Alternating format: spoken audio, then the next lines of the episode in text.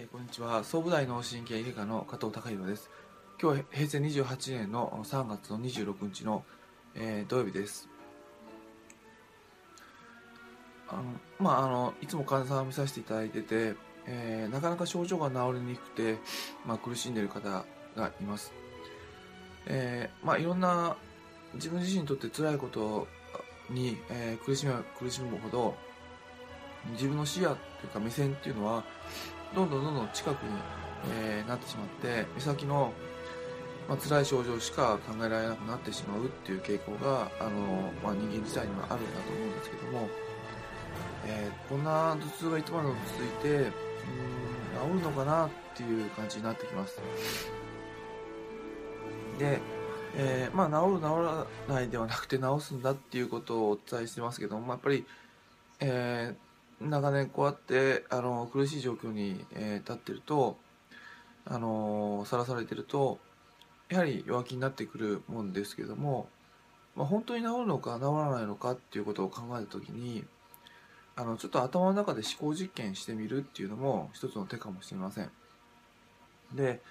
思考実験頭の中であのシミュレーションしてみるでその時に極端なことを考えてみると、まあ、結論が出やすくなってくるのかなっていうのはあるんですが、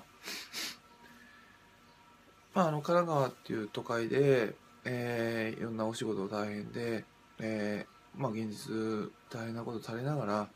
頭痛が治りにくいっていうことがあるんだだとは思いますが一言あじゃあ、えー、例えばその今からまあ、暖かい、まあ、南の島に行ってのんびりと、まあ、食事もあの美味しいものを食べて、えー、ゆっくり何のストレスもなく生活することができれば必ずその頭痛治ると思いませんかっていうふうに患者さんにお伝えするとあのあ患者さんご自身もやっぱ治るような気がするっていうことをあのえー、まあ、捉えていただけます。ということは、えー、まあ、あのー、ご本人の体の能力としては、あの頭痛は治る能力があるわけであって、じゃあどうしていこうかっていうことを、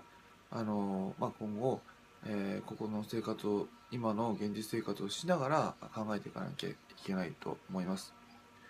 もちろんできることはその体にとっていいことを日々の生活の中で増やすで体にとって悪いことを減らしていくっていうことになってくると思うんですけどもあの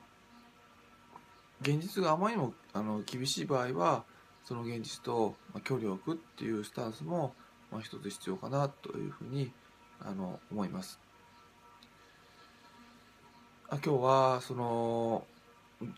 どうしてもちょっと絶望的になってしまった時に、